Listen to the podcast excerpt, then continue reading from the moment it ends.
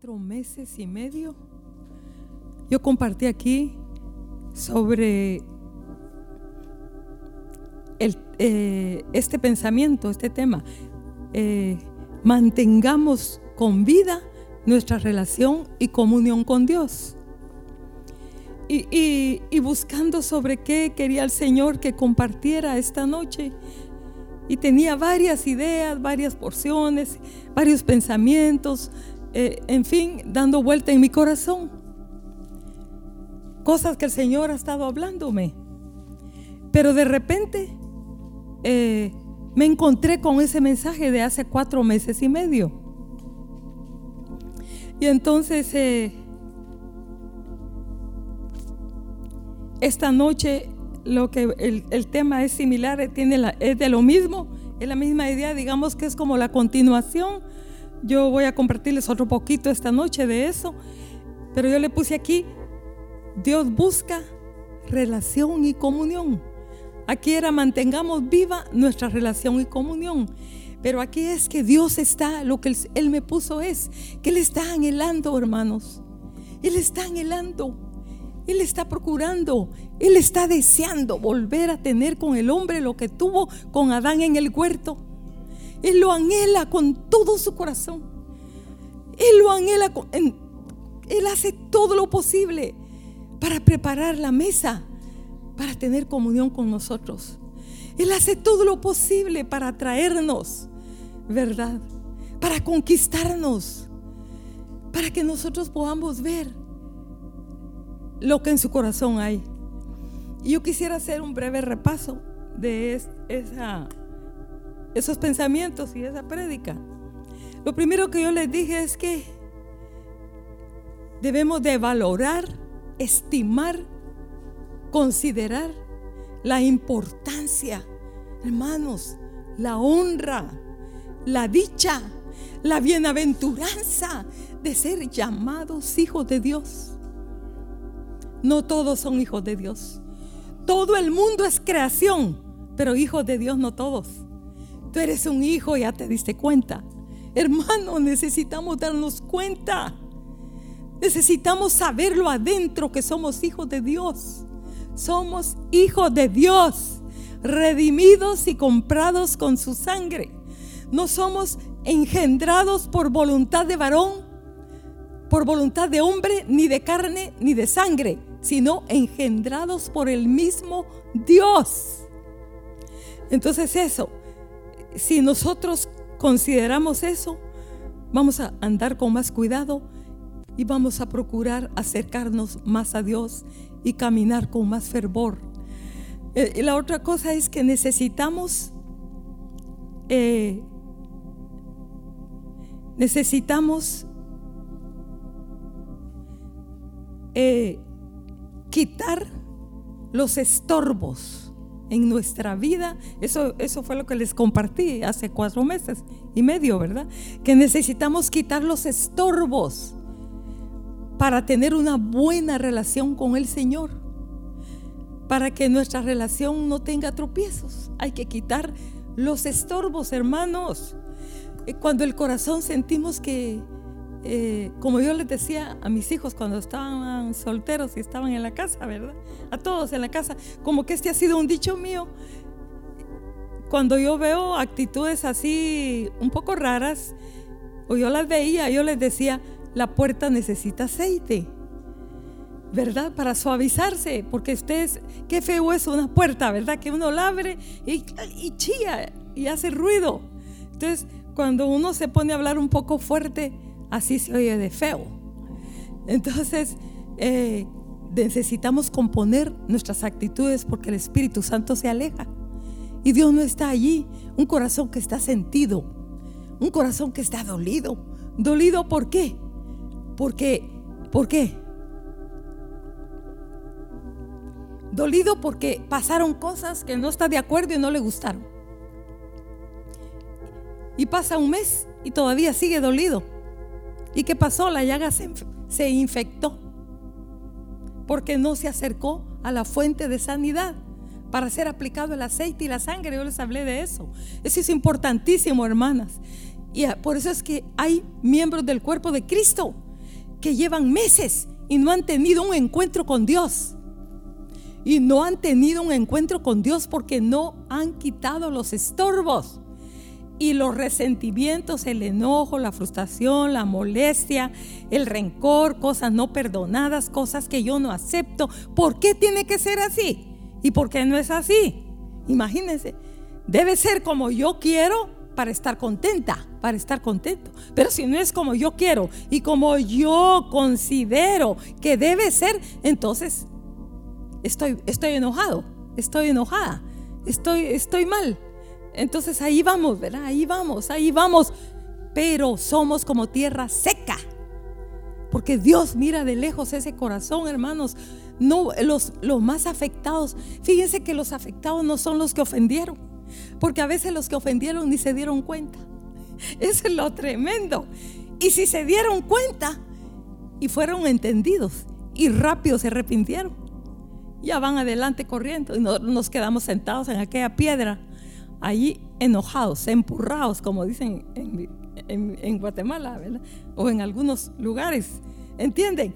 Ahí sentado, agarrado de ahí, no pasa de ahí, no avanza en la caminata, hermanos.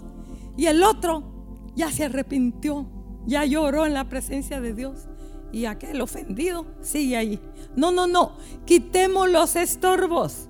Entonces, si nosotros valoramos para empezar, que tenemos que valorar la presencia de Dios. Y si valoramos la presencia de Dios, si amamos los encuentros con Él, oh hermanos, o, no, o si no nos hace falta, es peor todavía, es más delicado, más peligroso. Pero, pero yo, paso un día y, si, y, si, no siento la presencia de Dios, yo empiezo a, a examinar mi corazón, ¿qué está pasando? ¿Qué está pasando conmigo? ¿Qué pasó en la mañana? ¿Qué pasó hoy? ¿Qué pasó anoche? No, yo quiero tener al Señor ahí muy cerca. Yo quiero sentir su presencia, caminar con Él. Que no quiero sentirme una persona desagradable para Dios. Entonces hay que trabajar, hay que arreglar eso.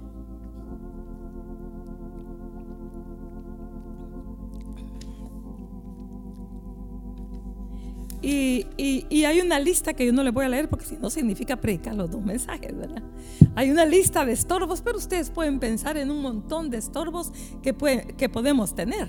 Cuentas no arregladas, ¿sí? Bueno, eh, también que debemos de tener cuidado con la boca, porque seremos juzgados por lo que decimos, sea bueno o sea malo. Así dice la palabra del Señor. Entonces, y, si en nuestra boca está saliendo agua amarga, agua salada, agua amarga, eh, eso también aleja la presencia de Dios. Y hay un salmo que dice, pon guarda a mi boca, oh Jehová, guarda la puerta de mis labios, no dejes que se incline mi corazón a cosa mala y a hacer obras impías con los que hacen iniquidad y no coma yo de sus deleites, porque se deleitan hablando cosas perversas, impías. Dice Efesios 4:30, y no con tristeza el Espíritu Santo, ¿verdad? Eh, bueno, y la otra cosa es que, que yo les compartí en esa ocasión es de que no, no debemos relajarnos. Dios aborrece al tibio, la, la vida tibia. Por cuanto no eres ni tibio ni frío, te vomitaré dice el Señor, ¿verdad? Entonces el Señor está buscando un pueblo definido, definido. ¿Me amas? Entonces si me amas, me amas de verdad, comprometido, definido, pero no tibio. Y a veces nosotros podemos caer en el relajamiento, en el acomodamiento. Ya nos acomodamos. Entonces el Señor a veces tiene que apretar el, tiene que encender el fuego y apretar el cinturón y que nosotros sintamos como algún eh, algo diferente, como que ya no estamos tan cómodos, ¿verdad? Es el Señor que lo hace para sacarnos de esa actitud de comodidad y de tibieza. Y la otra cosa es que Dios nos capacita para hacer todo lo que Él requiere de nuestra vida. Miren, hermanos, que Dios. Ustedes, no sé, en sus trabajos, le, dan una lista que tienen que hacer. Y a veces no le, no, no, no, tú vas a hacer eso y, y uno tiene que ver cómo lo va a hacer, ¿verdad? Sí, pero Dios, todo lo que requerimos, todo lo que necesitamos para hacer lo que Él requiere, lo que Él nos pide, si, si nos pide que perdonemos a alguien, nos da la gracia, nos da el amor, nos da la fuerza. Imagínense, si nos pide que vayamos a hablarle a alguien, hablando de eso, de capacitación, nos pasó un día de estos, estábamos con, con, el pastor y con, con el hermano Robert ahí en la farmacia Simán esperando que hermana Sarita saliera de la, de la farmacia que se había bajado a comprar algo. Y yo estaba sentada atrás y ellos dos adelante. Y de repente estaba un carro a la par. Y había un joven con una cara tan dura, pero tan como que estaba enojado, como que el primero que se le apareciera le iba a dar una, una buena. Y de repente eh, estaba parado a la par del timón por ahí, cerca de la puerta. Se salió y se paró y nos dio la espalda se volteó. Pero tenía una actitud muy fea. Yo dije, este está metido en algo malo. Y de repente el Señor me inquieta. Y todavía me pongo un poco eriza, ¿verdad? El Señor me inquieta que yo me salga y le hable. Entonces dije yo, ¿será mío o será del Señor? ¿Será que voy o no voy? Señor, tú me estás mandando con este hombre, ¿verdad? Porque sí se miraba feo. Entonces yo les dije a ellos, ¿qué creen ustedes? ¿Que voy o no voy? ¿Qué dices tú, mi amor? ¿Voy o no voy? ¿Me bajo o no me bajo? Pero yo seguía sintiendo adentro algo que se movía algo que ardía, que se movía. Oh, hermanos, entonces, si tú sientes, me dijo el pastor, si el Señor te está moviendo, ¿verdad? Anda. Algo así me dijo. Bueno, abrí la puerta y yo le dije, Señor, cúbreme con tu sangre. Guárdame, Señor. Y me bajé y me acerqué. Y ya le dije que si me permitía que le dijera unas palabras. Pero lo lindo fue esto, hermanos. Dios me equipó, me ayudó. ¿Por qué? Porque yo le dije, me permite que le diga unas palabras. Y él se quedó sorprendido y me, me, volteó a ver, pero su cara era diferente, no estaba ya feo. Pero en lugar de decirle unas palabras, yo cerré mis ojos inmediatamente y empecé a orar y el Espíritu del Señor descendió en esa oración. Entonces yo no tuve que hablarle, sino que lo que el Señor dijo lo que salió por la boca, hermanos. Y este hombre estaba quebrantado, estaban saliendo lágrimas de sus ojos. Yo le dije, ¿alguna vez asistido a alguna iglesia? Sí, me dijo, pero no estoy asistiendo actualmente. Oh, hermanos, tú pude hacer esa oración con esa persona, pero ¿por qué les estoy diciendo esto? Porque Dios nos va a equipar. Dios nos va a capacitar. Dios nos va a fortalecer nos va a apoyar cuando Él nos mande a hacer algo. Entonces, eh, hermanos, pedid y se os dará, buscad y hallaréis, llamad y se os abrirá. Todo lo que necesitemos Dios lo va a dar. Solo es que obedezcamos, ¿verdad? Para hacer lo que Dios quiere que hagamos. Y, entonces, eh, y, y lo último que les compartí no, también les compartí dos cosas más. Y es que para mantener viva nuestra relación y comunión con Dios necesitamos trabajar. Trabajar. Invertir. Dios siempre hará su parte, pero nosotros tenemos que hacer nuestra parte. Jamás va a ser nuestra parte Dios. Eso es muy importante. Y la otra es de que necesitamos el fuego, el poder, la manifestación, la llenura, la investidura del poder del Espíritu Santo. Esos cristianos de la iglesia primitiva eran un solo amor por Dios. Tenían un fuego encendido que cuando oraban temblaba el lugar donde estaban. Se amaban, se juntaban y era una, una fiesta una fiesta, porque acababan de ser llenos, investidos del poder del Espíritu Santo. Hermanos, es lo urgente para nosotros ser bautizados.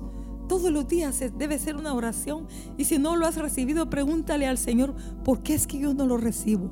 Y empieza a trabajar, a trabajar, a orar, a ayunar.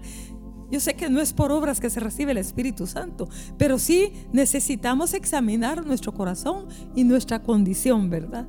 Entonces hoy eh, les voy a compartir algo, digamos que algo pequeño. Es que Dios está anhelando tener esa relación y comunión que tenía con Adán en el huerto. ¿Cómo era esa comunión, esa relación? Había afinidad. No habían dos voluntades, una sola voluntad. Imagínense, ahí no tenía conflicto Adán. Es que, Señor, ayúdame a hacer tu voluntad. No. Es que lo que Dios decía era lo mismo que él sentía. Era una sola voluntad, un solo sentir, un solo anhelo, un solo amor. También eh, un amor puro y verdadero. Una relación sin interrupciones, sin otros amores más que el amor de Dios. Allí no tenía el problema, Adán no tenía el problema de las noticias, no tenía el problema de, de, de, de los entretenimientos que ahora tenemos en el mundo, ¿verdad? No, todo era Dios, todo era Dios. Su mente estaba pura, estaba limpia. Oh hermanos, Dios quiere que regresemos a eso. Miren lo que dice Cantares. Dice Cantares 4:12, huerto cerrado eres, hermana mía, esposa mía. O sea, ese es el anhelo de Dios, que la iglesia llegue a ser como ese huerto. Porque antes Adán estaba en el huerto del Edén, pero ahora por eso es que el Padre se despojó de su Hijo y lo dio en propiciación por nuestros pecados. ¿Verdad? Y ahora el huerto es, nuestro corazón, lo hemos oído. Uno se la sabe. Desde chiquitito lo ha oído tal vez en la escuela dominical. Se la sabe, pero no se la sabe. ¿Entienden eso, hermanos? Se la sabe, pero no se la sabe. Porque si la supiéramos, ¿cómo viviríamos?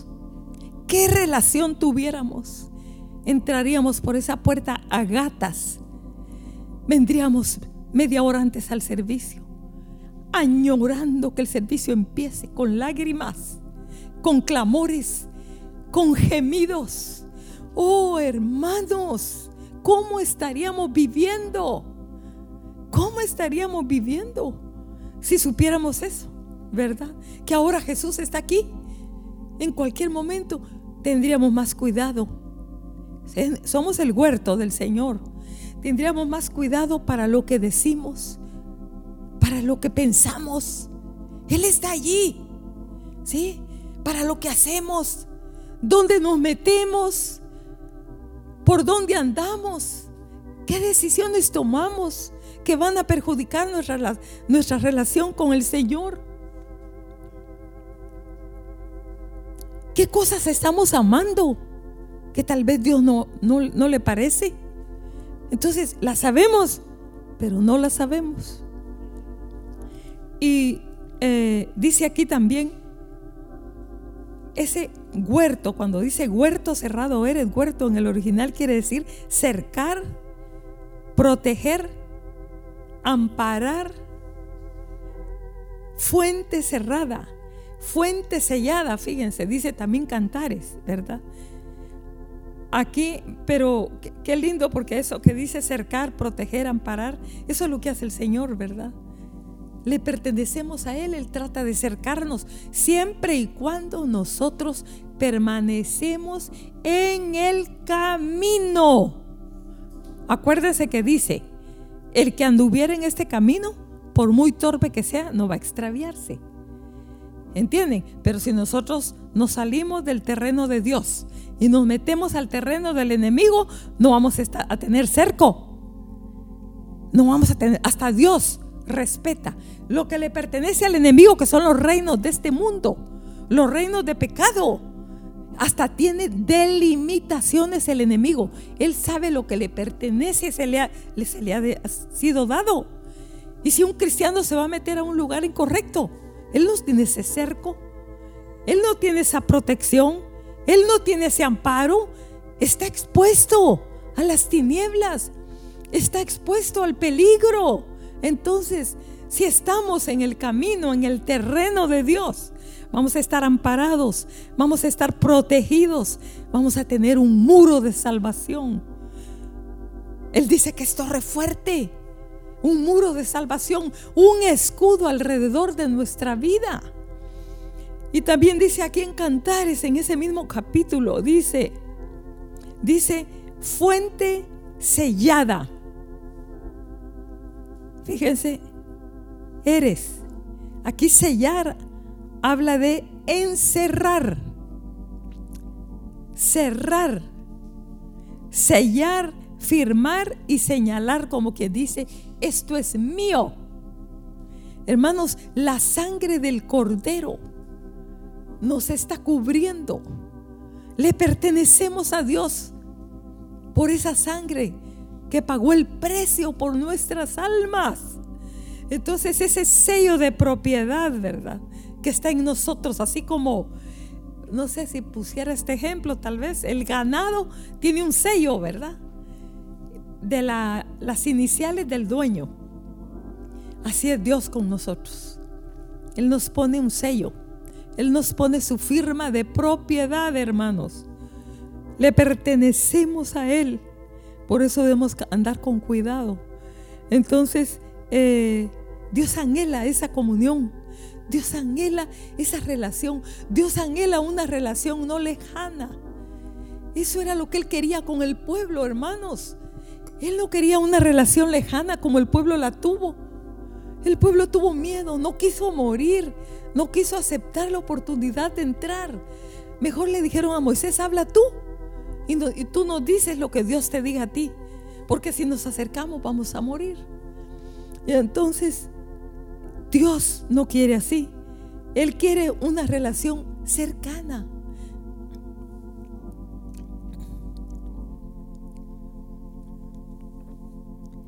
Una relación cercana con Dios, oigan esto, importante, implica compromiso.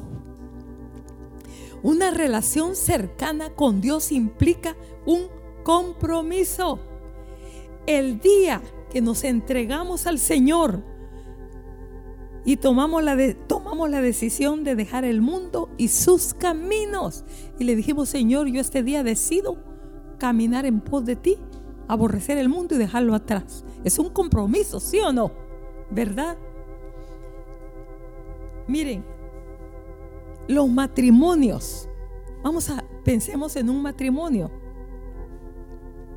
Los matrimonios Ahora, hermanos, duran tres meses, un año, dos años, ¿entienden? Pero hay unos que es increíble, tres meses, ya están separados. ¿Por qué? Porque la pareja se olvida del compromiso y los votos que hicieron en el altar. Estoy hablando de, de un matrimonio que no de locura, ¿verdad? Que solo se juntaron, aunque Dios los ve, ya los ve como pareja. Hicieron un compromiso en su corazón, se juntaron, ¿verdad? Es delicado. Pero imagínense, los que llegan al altar y están enfrente, los votos es emocionante para toda la concurrencia. El momentito de los votos. Están viendo la cara de la novia, la cara del novio. Eso emocionante. Oh, hermanos, Miren qué lindo. Y cuando se están diciendo los votos, y más si esa boda es hecha eh, de mañana y al aire libre y el sol brilla y el viento sopla y los, los, los, el pelo de la novia se le mueve así y se le hace así, con ese vestido blanco, con esas flores aquí en el, buque. Y si tiene un tocado en su cabeza, yo no sé cómo, pero ese, ese, ese novio está loco, está viéndola y le está diciendo todos los votos, ¿verdad? En salud, en enfermedad, voy a amarte. Siempre voy a estar contigo. Yo lo voy a parafrasear, ¿verdad? Siempre te voy a cuidar Siempre te voy a amar. No te dejaré hasta que la muerte nos separe. Ah, qué suspiro, ¿verdad? Pero qué bella esa mujer, qué dulce. Pero qué hombre, qué guapo, qué lindo, qué dulce, qué tierno. Están locos, están enamorados. Oh, hermanos, todo es emocionante, todo es hermoso, ese momento, ese momento es especial, incomparable. ¿Cuánto tiempo dura? Y luego se van de luna de miel, ¿verdad? Y, sigue lo emocionante. Yo no sé cuánto tiempo, algunos la luna de miel, cuánto les dure, algunos no sé, meses, un año, dos años, tres años, no sé cómo, pero conforme van pasando los días y va pasando el tiempo, la realidad aparece que no es, ese hombre no es tan bonito como yo pensaba. Y esa mujer no es tan dulce como se, creía. ¿Entiende? Es un poco gritona. Es un poco enojada. Y él, hmm, no, qué feo. ¿Entienden? Conforme pasan los días, hermanos. Conforme pasan los días. Es exactamente lo que pasa con Dios.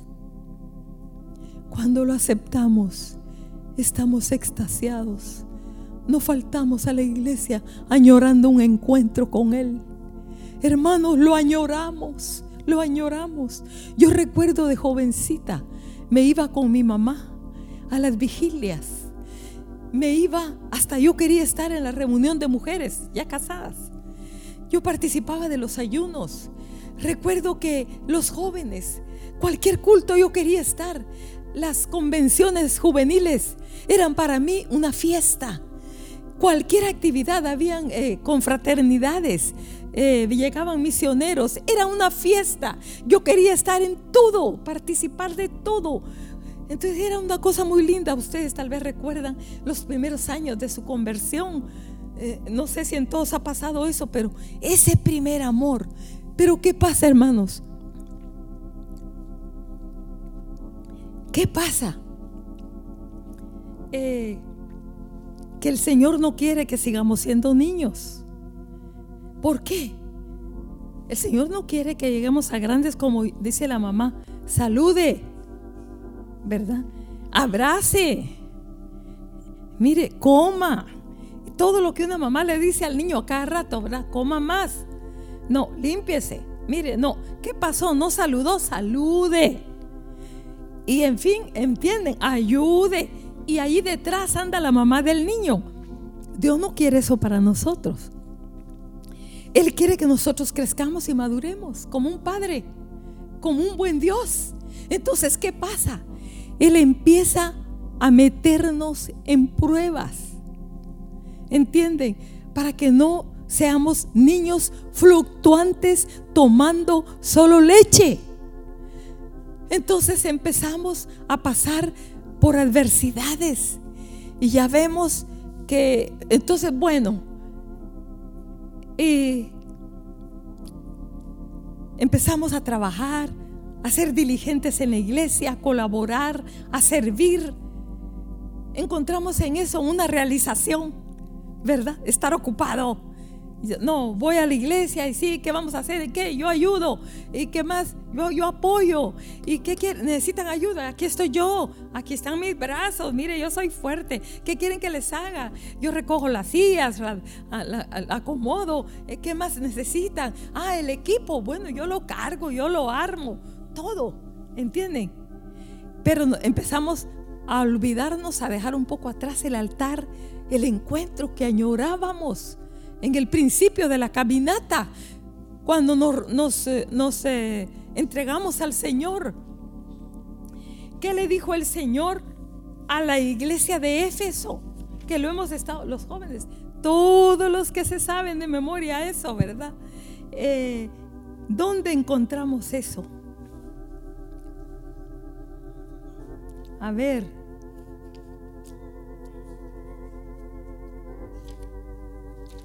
Pero bueno, él le dijo a la iglesia de Éfeso, yo conozco tus obras, ¿sí?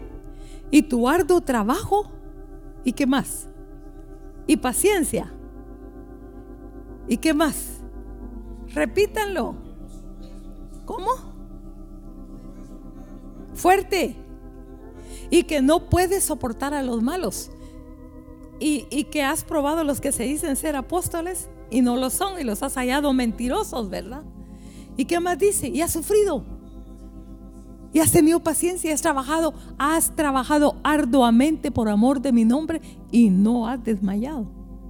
Aún trabajando duro. Pero tengo contra ti que has dejado tu primer amor.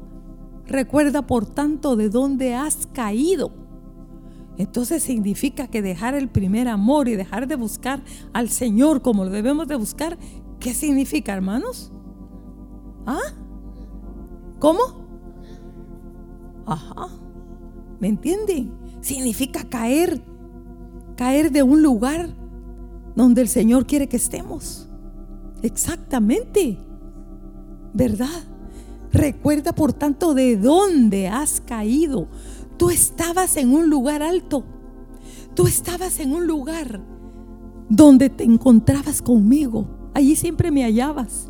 Porque ahí llegabas con un corazón quebrantado. Porque ahí llegabas con un corazón necesitado.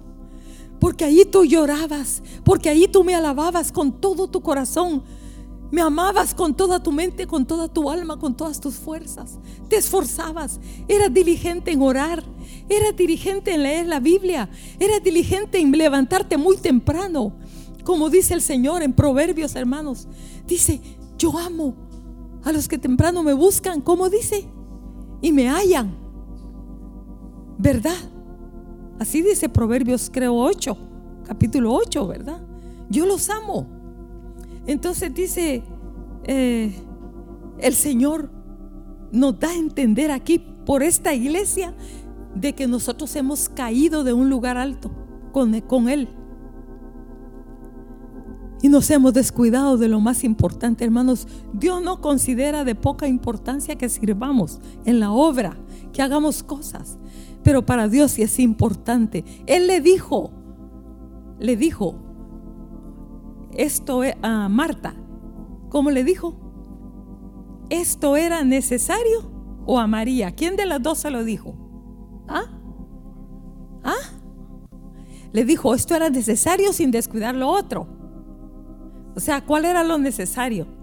Estar a los pies de Cristo, que era lo que estaba haciendo María.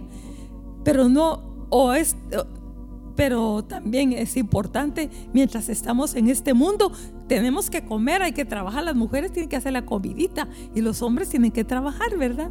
Eso es parte de la vida natural en este mundo, hermanos. Sí, pero no debemos descuidar ese amor, esa comunión ese anhelo que Dios tiene, hermanos. Dios llora, Dios anhela. Dios nos anhela celosamente, hermanos. Él se pone triste cuando estamos amando otras cosas. Y cuando ponemos pretexto para buscar al Señor es que no tengo tiempo. Y Él se da cuenta porque Él todo lo ve. Él se da cuenta cuando estamos deleitándonos en alguna cosa que nos gusta. Y hemos dicho que no tenemos tiempo. Él lo sabe. Él llora.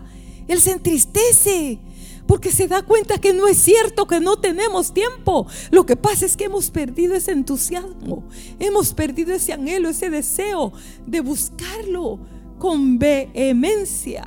Oh, hermanos, como dicen cantares, como dijo el hermano Marvin en el curso de cantares, ¿verdad? De la paloma mensajera, que es entrenada por su amo. Imagínense, yo pensaba, en, pensando en ese ejemplo, esto me vino. Sueltan la paloma. Sí. La paloma, eh, eh, ¿cómo? La sueltan y lleva el mensaje, ¿verdad? Sí. Le ponen el mensaje en una de las patitas. Y, y se va. Y lo va a dejar. Pero esa paloma no se queda dando vueltas por ahí. Qué bonito es ese arbolito. Me voy a poner aquí. Un ratito aquí. Ay, aquí hay otras palomas. Aquí vamos a ver. Vamos a estar un rato con ellas, ¿verdad? Y se sienta ahí en esa rama y ahí se quedó. Le agarró la noche. No, ella me agarró la noche. Pues hasta mañana me voy. No, no, no, no, no. Ella vuelve a su amo inmediatamente. Entonces, hermanos, pensando que somos como esas palomas, ¿verdad? Dios nos ha mandado a este mundo con una labor. Es cierto, algunos somos padres, otros no se han casado, son hijos, pero son tienen funciones en este mundo.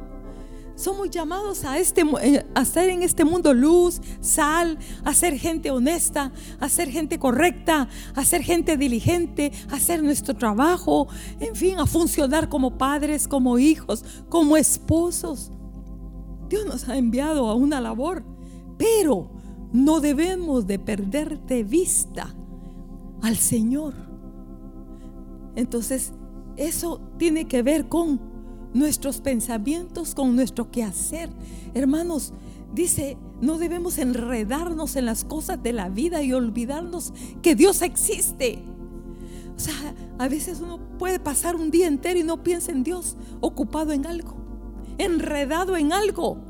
El que es mecánico metido con un tractor, metido con un carro y tratando de sacar la pieza que se le trabó y busca un, desarmador, una pieza, una, una, llave y así pasa todo el día, todo lleno de, grasa y ¿cómo se llama? Y qué más dice, y en fin, se le pasó todo el día. ¿Y dónde va esto? Y ni siquiera se acordó que era cristiano. Otro puede estar haciendo pan las, mujeres podemos estar haciendo emocionadas, ¿verdad? Tamales, una comida especial, algo que vamos a meter al horno, un, cake, un cake, ¿cómo se dice? Un queque, como le dicen, un pastel. Y a ver qué flor le pongo, qué color le hago. Tengo que hacer tres pasteles, cinco pasteles este día.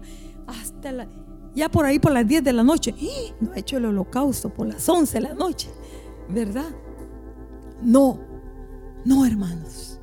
Dios no quiere eso. Dios se entristece. Él quiere que le demos prioridad. ¿Saben una cosa? Eso que quiere decir, vuelve a tu primer amor. Fíjense que eso quiere decir que es lo más, por aquí tengo yo eso, primer amor quiere decir lo más importante darle nuestro lugar principal. Hoy cambié las palabras que aparece. Es el primero, es noble, es digno, es principal, es influyente y es el mejor. ¿Qué es Dios para ti, para mí? ¿Es lo más importante? ¿Es el principal de tu vida, de mi vida? ¿Es el gozo de tu corazón? ¿Será digno? De que le demos el primer lugar en la mañana, de que no esperemos que el sol caliente, sino que más temprano para hacer el holocausto, para buscarlo. ¿Sí? Es digno de que nos guardemos para Él, de que lo busquemos, de que lo sirvamos, de que le obedezcamos, de que le temamos. Oh, hermano, será digno si es nuestro amor, si es el Dios que nosotros amamos. Por eso Vuelve a tu primer amor. ¿Será que Él vale la pena? Que nosotros busquemos a Dios. Vale la pena que lo consideremos como algo de mucha importancia y como la cosa número uno en nuestra vida. Y la otra cosa, pero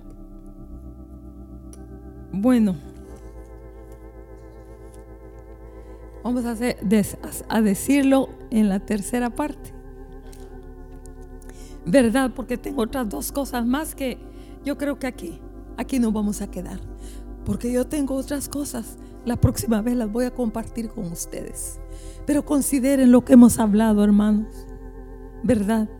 Entonces, implica una relación cercana con nuestro Dios. Implica, ¿qué les dije? Compromiso. Un compromiso. ¿Qué es lo que necesitan los matrimonios? Recordar ese compromiso de amor que hicieron en el altar. ¿Verdad? Mantenerla y, para mantener viva esa relación es acercamiento, ¿verdad? Que es lo mismo que tenemos que hacer con Dios.